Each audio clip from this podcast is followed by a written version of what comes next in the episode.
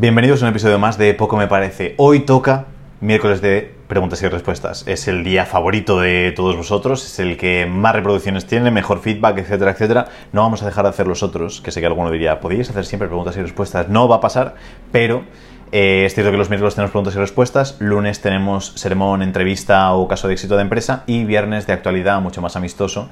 Y hablando de amistosidades, tenemos a Pablo en ¿Qué este tal? maravilloso episodio. ¿Qué tal Javier? Buenas tardes, buenos días, buenas noches. Da igual a la hora que nos esté escuchando. Ya hacía tiempo que no comentaba yo esta entradilla. ¿Cómo estás? Sí, es cierto. Muy bien, estupendamente. Y eh, dentro de poco va a entrar el sol, me va a dar, va a hacer calor. Estoy en Valencia. Entonces vamos a intentar responder de manera eh, breve, concisa y sencilla las preguntas que ha llegado esta semana. Que dónde pueden mandarlas, por supuesto. Exactamente. Las vías de contacto que tenéis con nosotros para enviar estas preguntas, como lo han hecho esta semana tanto Adrián como Diego, como eh, algunas personas que tenemos por aquí. Pues fácilmente, ¿de acuerdo? Una es a través del mail, a través de pablo arroba de sanpedromedia.com. Si el mail no, lo tenéis muy a mano y os da un poquito de pereza y cualquier cuestión y queréis algo más directo, pues ya sabéis que también a través de nuestro Instagram en eh, poco me parece punto clips nos tenéis para, para comentarnos cualquier tipo de cuestión, ¿de acuerdo? Si, si- si les da pereza escribir un mail, probablemente puedan dejar el tema del emprendimiento y puedan dejarlo de estar vivos directamente. Entonces que se esfuerce un poco la persona, que desarrollen la que desarrollen todo un poquito más. Y, eh, y luego decir eso, que también tenemos la cuenta, el hecho de que esto lo hacemos gratis, que comentaba el otro día un querido oyente que esto era como una mentoría cada episodio de preguntas y respuestas y que lo agradecía eternamente, pagó la cuenta de manera formidable y que cómo se paga la cuenta, simplemente compartiendo, diciéndole a alguien, a tu amigo que también está emprendiendo, oye, hay un podcast que te va a encantar y va a ser súper útil, compartiéndonos en historias, haciendo, haciendo que corra un poco más la voz. El mundo de los negocios pensamos muchas veces que es limitado en el hecho de decir cuantos más empresarios haya, menos negocio voy a tener yo, y es justo al contrario. Cuanta más colaboración haya, más se puede crecer, yendo de la mano, yendo en un entorno o en un contexto en el que hay más personas eh, luchando por los mismos objetivos, hace que vaya a ser mucho más positivo para todos. Entonces, que, que no pensemos desde una mentalidad de escasez de decir cuanta más gente peor, sino al contrario, cuanta más gente normalmente mejor. Perfecto. Pues dicho esto, nos vamos ya al tajo directamente con el capítulo de preguntas y respuestas con eh, la primera pregunta de Adrián García Alonso. Nos, nos comenta, por ejemplo, el caso de Adrián. Dice, mira, escribo por aquí porque la caja de preguntas se me queda pequeña. Javier, ¿de qué eres más partidario? ¿De negocios con retorno de inversión a corto plazo y rentables, pero poco escalables? O, sin embargo, negocios más pensando a largo plazo, pero que no te den retorno de inversión a corto plazo, pero que a su vez sean muy, muy, muy, muy escalables. Vale. Hacen falta ambos tipos de negocios según el punto en el que estemos. ¿Por qué lo digo? Porque si empiezas, obviamente el mejor negocio es el segundo. El negocio en el que tienes una escalabilidad muy alta, donde no te llevas un beneficio desde el momento número uno, sino que te llevas un beneficio muy superior con el paso del tiempo. Entonces, ese negocio 100% es mucho mejor que el primero. ¿Qué pasa? Que cuando empezamos tenemos que empezar por el primero. Porque nadie, es decir, nadie, excepto las super grandes startups que reciben financiación externa, etcétera, etcétera, nadie va a querer estar trabajando 3, 4, 5, 6, 10 años sin ver ni un euro, porque es absurdo y es ridículo. Tienes que vivir, tienes que pagar un alquiler, tienes que eh, sostener a una familia en el caso de que tengas que hacerlo y tienes que tener tu dinero para tus cosas. Entonces, obviamente, nadie quiere estar trabajando 5 o 10 años sin ver ni un euro para sobrevivir. Por lo tanto, ¿qué se necesita? Además de que obviamente necesitas mucha financiación para ese tipo de negocios. ¿Qué se necesita? Un primer negocio que sea sencillo de ver rentabilidad. Yo siempre digo que la rentabilidad de un negocio tenemos que intentar encontrarla desde el momento uno, es decir, desde el día uno, pensar en eso. Y ya sabéis que aquí desde el podcast siempre os decimos, olvidaos de logos, de historias, de identidades corporativas, de mil cosas. Día uno, empiezo mi negocio, vale, genial. ¿A quién le vendo lo que quiero vender para que me dé dinero hoy? Y si no hoy, mañana. Y que solo nos centremos en vender. Entonces el primer negocio tiene que ser un negocio que te dé dinero rápido no te va a dar una gran cantidad porque rápido y mucho no suelen ir de la mano, que ahí es donde están las estafas de las que cae mucha gente, de decir, no, vas a ganar 5.000 euros al día eh, solo con media hora eh, al día desde tu no sé qué, con apuestas deportivas, con inversión no sé qué, con tal. No, comenta Pablo. Sí, no, que iba a decir, digo, por- porque precisamente tuvimos eh, hace tres meses aproximadamente un cliente que, que no estaba facturando y en una agencia le prometieron que de cero facturación iba a facturar 10.000 euros en tres meses. hay de- muchas, muchas, muchas promesas de esas. Y, y si analizas un poco más, después ves, es que ahora es el caso de 3, 4, 5 personas que tienen una promesa similar a esa, y después cuando ves sus testimonios, sus casos de éxito, ves que ninguno ni siquiera llega a esa promesa. Y estamos hablando de la gente a la que mejor le va. Entonces tenemos que entender que todo lleva un proceso y que todo cuesta. Entonces, el objetivo principal número uno es trabajar mucho para ganar poco, pero muy rápido.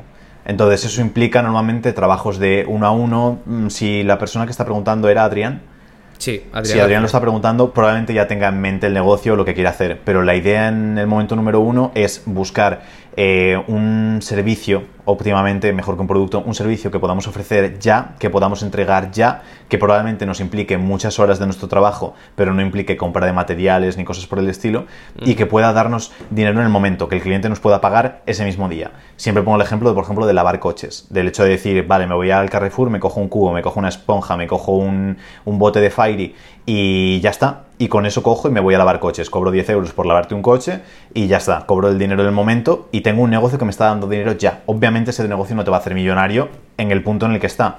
Pero está sacando un flujo de caja que puedes invertir ya en algo más gordo. Que puede ser contratar a más gente que lave los coches, eh, comprar un lavado de coches para poder hacerlo automático, comprar una pistola para poder hacer eh, el mismo proceso pero más rápido y luego vas evolucionando. Y ya es cuando con ese dinero que vas ganando puedes pasar a crear un negocio grande. Un negocio grande, pensad que tiene costes enormes. Estamos hablando de un negocio grande, estamos hablando de costes probablemente de cientos de miles de euros todos los meses. Entonces necesitas ese flujo de caja para hacerlo. Y eso no llega de la noche a la mañana. Eh, Tenemos el problema es que se le da tanto bombo al tema de startups y demás que decimos, no, una ronda de financiación nos han dado 3 millones de euros, ¡buah, genial! Eso es irreal completamente, pasa en uno de cada, no sé cuántas empresas se crean en España al día, pero imagino que un montón y que una al mes sea de- del estilo que vemos en las pelis y en la tele y cosas por el estilo. Lo normal es que sean empresas normales, bares, restaurantes, tiendas de ropa, Pero- cosas similares. Te, te- te voy a decir, ¿cuánto, porque tengo este dato, ¿cuánto crees tú, hablando de grandes empresas y de lo que pagan y, y de sus costes, cuánto crees tú que paga al mes de renta Primark en Gran Vía, Uf, ni idea. en Madrid? Ni idea, pero son centros enormes. Es que me imagino que sean 20, 30 mil euros al mes. Más. Más de 20, 30 mil. ¿Cuánto? 47.000. 47.000 euros al mes. Pues ahí es donde te planteas que crear una gran empresa solo para una localización, es decir, una tienda de las que tiene en el mundo. Son 47.000 euros todos los meses. Todos, Entonces, todos. Obviamente hace falta eh, un flujo de caja enorme para poder hacerlo, un volumen gigante. Nadie, nadie, que nadie se plantee ni por asomo empezar un negocio de ese estilo, de decir, Buah, pues voy a coger eh, una tienda en el centro de Madrid y pagar, ya no hablo 47.000, hablo de 5.000 euros al mes de 5.000, alquiler o 10.000. exactamente. Olvídate, porque eso es algo que, que te chupa todo, es decir, es un estrés enorme. Y si partes, que esto la mayoría no partirá, pero que dices, tengo 50.000 euros para iniciar un negocio, no te vas a dejar eh, un porcentaje así de enorme en ese coste. Tengo 50.000 para iniciar un negocio, genial, voy a ver cómo puedo iniciarlo con 500 euros. Y ya está. Que también te digo, ¿sabes a quién van esos 47.000 euros mensuales? ¿A quién? ¿A Mancio Ortega? Exactamente. Me imaginaba, tiene mucho, mucho, mucha propiedad. Pero ¿qué es el tema? Que la gente empiece con un negocio que le dé un retorno rápido, pero que sepa que el retorno rápido va a ser eh, migajas en comparación con lo que puede conseguir a futuro. Pero que consiga ganar una cantidad de dinero adecuada, a lo mejor 5, 10, 15 mil euros al mes, y que entonces se plantee, vale, ahora cómo puedo solidificar esto. Apretando y, y haciéndolo más grande lo que ya tengo, o pivotando a un negocio que sí que sea más interesante a nivel poder escalarlo. Maravilloso. Bueno, hemos hablado de cosas muy interesantes en esta primera pregunta. Vamos con la segunda, de Diego Rebollo, que es cliente nuestro y nos ha hecho una cuestión y una pregunta bastante interesante. Javier dice, Javier, ¿cuándo fue el punto de facturación o de negocio en el que abriste tu otra cuenta de agencia? ¿Y cuándo delegaste el proceso de edición y programar publicaciones o las que suban por ti? Vale, eh, las cuentas de Instagram. Eh, esto es una pregunta bastante común también que llega al hecho de decir, vale, ¿cuántas cuentas de Instagram tengo? Porque tengo una personal, tengo una marca personal, me creo otra para mi negocio, hago tal, hago cual. Eh, la gente suele empezar muy fuerte decir, vale, pues me hago una cuenta de Instagram para esto, otra para esto, esto para tal. Céntrate en una. Mm, al final estamos perdiendo mucho, mucho foco y perdemos mucho esfuerzo dedicado a algo si empezamos a, a repartirlo entre un montón de cosas. Deberíamos centrarnos en una única cuenta de Instagram y ya está. Y esa la intentamos explotar al máximo. Es cierto que yo empecé con las dos, como hace todo el mundo, de los errores se aprende y por eso te lo estoy comentando. El hecho de empezar las dos cuentas, pero solo trabajaba la mía. La de la agencia estaba ahí como un poco por tenerla y ya está. ¿Cuándo fue el cambio en cuando pudimos llevar dos cuentas, que ahora llevamos cuatro o cinco cuentas propias? Eh, fue cuando entró Carla en el equipo y podía una persona encargarse de esa cuenta, que es un poco como lo tenemos gestionado, que mi cuenta la gestionamos entre Flavia y yo y un poco todo el equipo, la cuenta de la agencia se encarga prácticamente todo Carla, con ayuda también del equipo, Pablo se encarga con ayuda del equipo, pero de la época me parece, eh, Pablo se encarga de la de Fast Marketing y por lo tanto más o menos cada persona se encarga de una. ¿Le podría pedir a Pablo que se encargase de todas las cuentas? Sí. ¿Iba a salir bien el resultado? No, porque es muy, muy complejo, requiere mucho, mucho esfuerzo el hecho de hacerlo. Entonces pensaría en duplicar la presencia en Instagram en el punto en el que puedas duplicar también el equipo, que puedas tener a una segunda persona que se pueda encargar prácticamente de manera autónoma de esa cuenta de Instagram, porque si no al final es perder mucho foco y merece mucho más la pena que si tienes una hora extra más al día la dediques en la propia cuenta que ya sabes que es grande. Eso por una parte. Y el tema de delegar contenido, lo mismo. Llega un momento en el que tiene sentido, sobre todo esto tiene sentido en el momento en el que el tiempo que le dedicas tú puedes rentabilizarlo mucho más. Entonces, si por ejemplo estás dedicándole a crear contenido dos horas al día y esas dos horas puedes pagarle a alguien 10 euros por cada hora, que sean 20, y tú en esas dos horas eres capaz de generar más de 20 euros, entonces tiene sentido para ti delegar ese, ese, apartado. Y ahí es donde puedes pensar y decir, vale, pues hay una persona que me está dando, por ejemplo, por eh, un reel por 5 euros o un reel por 50 euros y a ti te cuesta generar ese reel 5 horas, puedes decir, genial, 5 horas a 50 euros son 10 euros la hora. ¿Puedo cobrar yo más de 10 euros la hora? Fantástico, genial, pues entonces lo hago. Pero al final llega a ser todo cálculo matemático y es donde te lo tienes que plantear, el hecho de decir, en esas horas que me ahorra la persona, yo puedo ganar más dinero. Si es así, para adelante. Si ves que no es así, pues tiene más sentido que pagarle a alguien 100 euros para hacer un reel, tiene más sentido que lo hagas tú si lo puedes hacer en media hora y tú ahora la estás vendiendo a 20 euros. Entonces que seamos ahí un poco sensatos en el hecho de decir, estoy en el punto en el que me merece la pena hacerlo, puedo aprovechar mi tiempo mejor o todavía no estoy en el punto de poder contratar ayuda, tener a alguien porque todavía estoy cobrando muy, muy, muy poquito. Pero, eh, muy, muy bien esa parte, pero a mí la primera incluso yo creo que potencialmente eh, para, para, la gente que nos escucha más interesante. El hecho de eh, cuál fue el punto de facturación, porque tú abriste las dos cuentas a la vez, no, tú la de Javier la tenías primero y luego creaste la de la agencia. Eh, prácticamente fueron un poco a la vez. Ah, ¿fueron a la eh, vez? Sí, pero, pero simplemente la abrí, le puse a lo mejor tres publicaciones y ahí se quedó. Eso que digo, que no las gestionaba las dos. Fue simplemente lo creé por la idea esa de decir, vale, genial, y tengo una para la agencia, para dar con mejor presencia. Luego me di cuenta de que crecía mucho mejor porque las marcas personales siempre funcionan mejor que las marcas de empresa. Entonces ahí fue cuando dije, vale, ¿para qué voy a dedicarle esfuerzo a la otra cuenta si cada publicación que subo funciona peor que en la mía? Entonces en lugar de subir tres publicaciones a la semana en cada una, cojo y hago seis en la mía. Entonces el esfuerzo tiene mucho más sentido en, en ese punto. Exactamente. Entonces, ¿en qué punto de facturación vistes rentable el poder darle mucha caña a la cuenta de la agencia? ¿O cuándo fue el momento? Fue ahí cuando eh, contraté a Carla. En el momento en el Vale, que contraté a Carla, claro, ya es, Quiero decir- fue cuando, cuando dije, vale, hay, hay trabajo, hay mano de obra suficiente para gestionar las dos cosas y poder publicar pues seis veces a la semana en cada una de ellas. Vale, pero para contratar a Carla tuviste que ver algo antes de decir, ostras, necesito a una persona. Eh, sí, claro, es decir, ya había una carga de trabajo a nivel clientes que no era capaz de sostener. Me ayudaba A Flavia me ya a nivel como administrativo, pero sí, era el momento en el que yo no era capaz de abarcar tanto trabajo. Vale. Y no estamos hablando de decir, no es que estaba trabajando 6 horas y me estaba agobiando, es que estaba haciendo 12 horas todos los días y no era capaz, era insostenible eso. Entonces ya fue cuando lo tuve que hacer. Y ya está en facturaciones, nunca gané tanto dinero como cuando estaba yo solo, sobre todo, a- es decir, a nivel margen, porque trabajaba como un animal y era todo, todo para mí. Pero a lo mejor estaba en una facturación de unos 10.000 euros al mes, más o menos, y entonces dije, vale, me puedo permitir contratar a alguien sin ningún tipo de problema. Vale, a eso es donde quería llegar. Sí, porque también tiene que tener la gente en cuenta que contratas a alguien y no es como, pum, contrata a alguien y me imprime dinero. Eh, Carla a lo mejor tardó seis meses o siete meses en ser rentable para mí, útil desde el día uno, pero rentable en el hecho de decir, yo me gasto en Carla X cantidad de dinero y me genera más que eso, pues fueron meses que tardamos. Pues entonces pasó un proceso de tiempo en el que yo estaba perdiendo dinero por tener a Carla en lugar de hacerlo yo solo. Pero es un paso que hace falta para escalar. Un paso que hace falta para escalar cuando ya ves que has dado en el tope, pero que tu tope sea esforzarte, no decir, Buah, es que con tres horas al día me agobio. pues probablemente te toca funcionar un poco más, a no ser que tus tres horas te generen 10.000 euros al mes y digas, oye, pues perfectamente puedo contratar a alguien y que me vaya ayudando. Pues hablando de esos 10.000 euros al mes, vamos a aprovechar para hilarlo con la última pregunta. Hicimos hace un par de semanas un vídeo que funcionó muy bien de generar 3.000 euros al mes de forma recurrente, de tres formas quizás de hacerlo. ¿no? Tú diste una y fue global y la entendimos así. Entonces, ¿qué te parece si hoy, ya que estuviste facturando 10.000 euros al mes de, por ti mismo, iba a decir by yourself, yo no sé con el inglés últimamente me, Te estás volviendo bilingüe. Me estoy volviendo bilingüe. Entonces, vamos a plantear la siguiente cuestión. Primero, esta, esta, esta, esta cuestión le encanta a la gente de TikTok.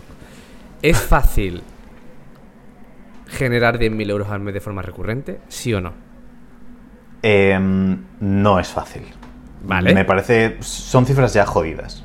Que implican trabajar mucho o ser muy, muy bueno, tener un factor diferencial enorme que te permita eh, facturar a ti solo 10.000 euros. Vale, la segunda pregunta. ¿Se puede facturar 10.000 euros al mes por ti mismo, solo, sin equipo? Sí, sí que se puede. Pero es lo que digo, no con cualquier negocio, no de cualquier manera, no vendiendo cualquier cosa. Ya tiene que ser algo concreto. Y Perdona, ¿estamos hablando, ¿estamos hablando orgánico? Eh, estamos, eh, yo en mi caso, por ejemplo, tenía publicidad, no era 100% orgánico, pero sí que sé de casos de clientes que sin problema están en 10.000 euros al mes y bastante más orgánico.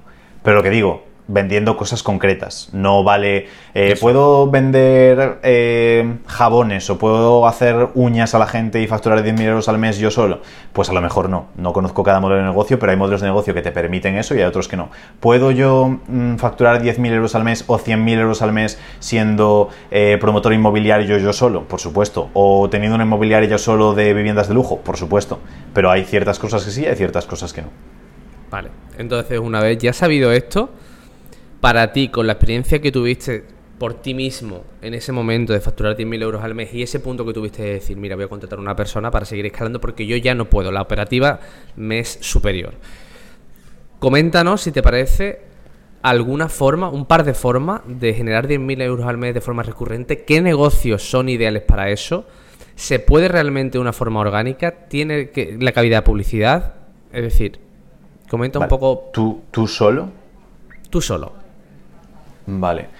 Para ti solo, lo óptimo es que ya estés generando algo y entonces lo sabes. Es decir, esto lo comenté contigo hace, hace un rato, el hecho de que si por ejemplo estoy facturando yo solo 3.000 euros o 3.300 euros, por hacerlo más sencillo, tengo que pensar, vale, tengo que triplicar lo que estoy facturando ahora. Por lo tanto, tengo que atender a tres veces el número de clientes. O podría triplicar el precio, por ejemplo, pero por hacerlo sencillo, eh, tengo que triplicar el número de clientes. Entonces la pregunta que tienes que hacer es, ¿puedo sostener tener tres veces más clientes? Y ahí es donde te puedes plantear, pues sí que puedo, entonces simplemente, es decir, 10.000 euros al mes es muy sencillo cuando ya estamos facturando, porque simplemente implica multiplicar por X cantidad lo que nos falte para llegar a esos 10.000 al mes. Es muy sencillo, pero no es tan fácil. Entonces, si por ejemplo eh, estás trabajando 8 horas al día y estás ganando 5.000 euros al mes, puedes pensar, genial, pues hago el doble, trabajo 16 al día y me planto en 10.000, porque atiendo al doble de clientes que antes.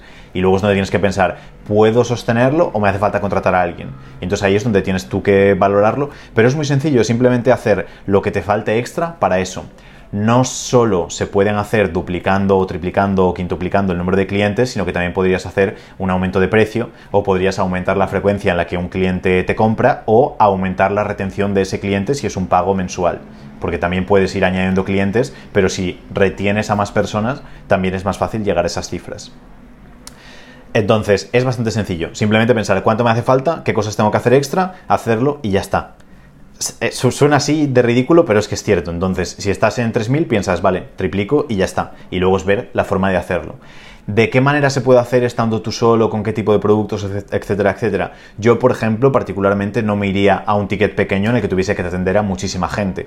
El otro día estaba viendo de José María, de un, chico de Valencia de aquí, que estaba montándose ahora una siguiente tienda online y estaba haciendo eh, más de 100 pedidos en un único día. Entonces, para mí, vender un producto y tener que hacer 100 paquetes, mandar 100 paquetes, atender 100 órdenes tal y cual todos los días, no sé si llega a 10.000 al mes o si los pasa o no, pero me parece complejo eh, por la operativa, porque implica mucha, mucha, mucha carga de trabajo. Pero, por ejemplo, podrías vender un producto de 10.000 euros al mes, y entonces de 10.000 euros y con vender uno al mes bastaría. Entonces tienes que pensar, vale, ¿cuál es mi capacidad operativa? dentro de, de, lo que estoy yo ofreciendo, lo que es mi especialidad, y cuánto sería lo máximo a lo que podría venderlo. ¿Podría venderlo a 1.000, a 2.000 euros? Si, por ejemplo, tienes una habilidad que fuese eh, diseñador gráfico, tienes que pensar cuánto es lo máximo. Yo creo que podría vender mis servicios a una empresa por 2.000 euros al mes. Entonces, te hacen falta 5 empresas y ya estarías, no habría que volverse muy loco.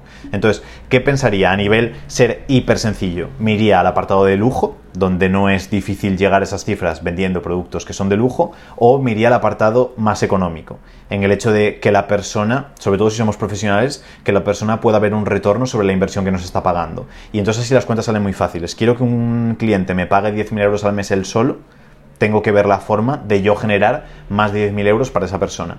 Y después se vuelve muy fácil si somos capaces de habituarlo a lo que toca. Entonces, ejemplo, diseñador gráfico, por ejemplo. A mí me hizo un diseñador gráfico que me cobra 2.000 euros al mes por hacerme algo y no lo contrataría porque no veo dónde afecta en mi negocio eh, pagarle 2.000 euros al mes para yo sacar una rentabilidad. Pero si me dice, oye, soy diseñador gráfico, entonces quiero modificar los emails que mandáis para que tengan un mejor diseño y con esos emails, si ahora estás facturando, obviamente habría que verlo, pero si estás facturando 10.000 euros al mes con tus emails, voy a mejorar el diseño para que puedas facturar 25.000 o 30.000 o 80.000 y mi cuota son 5.000 euros al mes. Yo voy a decir, genial, si ahora estoy facturando 10.000, contratándolo a él, le pago 5.000 y me hace generar 30.000 euros más, hiper rentable, fantástico. Pero tenemos que ver esa parte de rentabilidad. Y hay mil formas más, pero es lo más sencillo, el hecho de que pensemos o bienes de lujo, bienes de ticket muy alto, o que nos vayamos a servicios donde la persona vea fácilmente la rentabilidad de contratarnos a nosotros. Muy bien, perfecto. Eh, yo a lo mejor quizás, porque este tipo de preguntas eh, la gente espera, como siempre, ¿no? El hecho de, bueno, dime una forma de hacerlo, ¿no? Tienes que hacer esto. Vas, vas con 5.000 euros al casino, la apuestas al negro y si tienes suerte sales con 10.000. Exacto. Por eso digo que aquí lo que explicamos y lo, y lo que hacemos es de una forma bastante real, y, o sea, bastante racional y realista, porque muchas veces Sí, sí. No, iba a decir que es que me, quemo mucho por lo que comentabas antes, de que es que sí que hay mucha gente que hace promesas que cuando lo veo digo, es que es imposible. Quiero decir, nosotros, yo me considero que somos muy, muy, muy buenos. Estamos a nivel excelente en España. Y sí que hay personas con personas sin equipo y con una calidad muy inferior que están haciendo promesas eh, increíbles hasta para nosotros. Y entonces me planteo y digo, es que es imposible, y, es lo que digo, después miras los testimonios de esas personas, sus casos de éxito mayores y ves que no cumplen con la promesa que están, que están prometiendo. Entonces que la gente tenga cuidado y que después la gente cuando se queja, uh, es que, es que el 50% de nuestros clientes han tenido malas experiencias con otras personas o con otras agencias de marketing o cosas por el estilo. Y entonces ahí es cuando tienes que, que verlo y ser, ser perspicaz y saber, oye, pues si... Es que si un 1% de la población española está ganando más de 7.000 euros al mes, un 1%, tienes que entender que no es algo que sea como, ¡pum! En 30 días facturas 10.000 euros al mes. En 30 días crees que te posicionas de estar ahora en el percentil 99 a pasar al 1% así. Cuando a la gente le está costando un huevo de esfuerzo, pues no, obviamente no ocurre, no es tan instantáneo. Entonces la gente tiene que entender que hay cierto esfuerzo ahí. De hecho, mm, tenemos un ejemplo bastante, bastante claro con esta situación que estamos poniendo. No sé si doy nombre de un cliente nuestro o no, no, creo que haya problema. Si no empieza por A.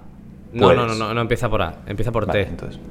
Sí, el de Tamar podrías decir. Perfectamente, lo digo porque Tamar, ¿de acuerdo? Es una clienta nuestra que Tamar vino muy. No, o sea, yo es la persona que he visto más quemada de todos los clientes que tenemos. Más quemada en cuanto a la promesa irresistible y las ofertas irresistibles que se lanzan al mercado por parte de las agencias en España y de los mentores.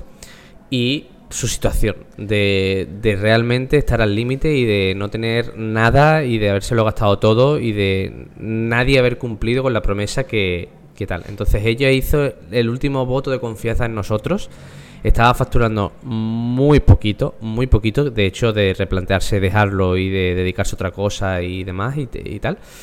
Y la facturación... Eh, eh, esto lo decimos hipotéticamente, ¿vale? Que Tamar declara todo y paga todos sus impuestos, pero digamos que hipotéticamente empezó con nosotros facturando alrededor de 500 euros al mes. Sí, exactamente. Entonces, puedes continuar.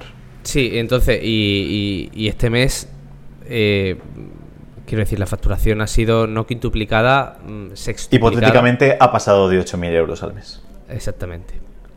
¿Y esto por qué lo digo? No lo digo para decir que somos los putos amos, que también, Pero, pero, pero simplemente para que quede reflejado y que mm, este, este, mm, este camino de, difer- de diferenciación también sigue un poco, y lo queremos plasmar en el podcast, de que a, a nosotros cuando nos viene alguien diciendo, no, es que esta agencia me ha dicho que en tres meses consigo 10.000 euros y no estoy facturando, pues nos echamos las Es manos que- en la cabeza y le decimos, tranquilo, Y aquí comento del caso de Tamar peculiaridades. Uno, es eh, un cambio extremo, es decir, lo normal es que nuestros clientes pues dupliquen, tripliquen, cuadrupliquen en un periodo de medio año, de unos seis meses. Eh, el caso de Tamar ha pasado, tampoco pasó de la noche a la mañana, que han sido tres No. meses a lo mejor. O Por incluso eso, un poco más, ¿eh? o tres meses o cuatro meses en hacer un por diez, pero son cuatro meses de mucho curro. Después tiene una pareja que le ayuda, es decir, son dos personas, no está trabajando solo una. Tercero, eh, es una experta magnífica en lo que es En entrenamiento de triatlones, etcétera. No es que sea, es una friki que empezó ahí y dijo un día, "Guau, voy a ser entrenadora. No, es una persona con eh, ya una carrera y mm, ya un conocimiento avanzado, una expertise que, que quería monetizar. Entonces, son diferentes factores. A mí lo que me quema es la gente que es, todavía no sabes qué hacer, te enseño a aprender desde cero, coges una Buah, cosa que te dé curiosidad, pum, 10.000 en 30 días. No, no ocurre. Estamos hablando de un equipo de dos personas, estamos hablando de una expertise enorme, estamos Brutal. hablando de un background de tener experiencia, de tener gente a la que ha ayudado, etcétera, y de estar cuatro meses currando como animales. Entonces, esa parte. Y obviamente, sin menospreciar nuestro trabajo, pero con un acompañamiento excelente y de lujo. Entonces, así salen esos números. Y, y son números altos, que probablemente se puedan subir mucho más, pero que van ligados a un trabajo previo muy grande. Entonces, que, que la gente entienda también ese, ese apartado. Pues sí. Pues maravilloso, señor Javier. Muy bueno este capítulo de preguntas y respuestas. Nos vemos en el siguiente. Espero que tenga usted una feliz semana. Igualmente, don Pablo, muchas gracias y nos vemos en el siguiente. Adiós.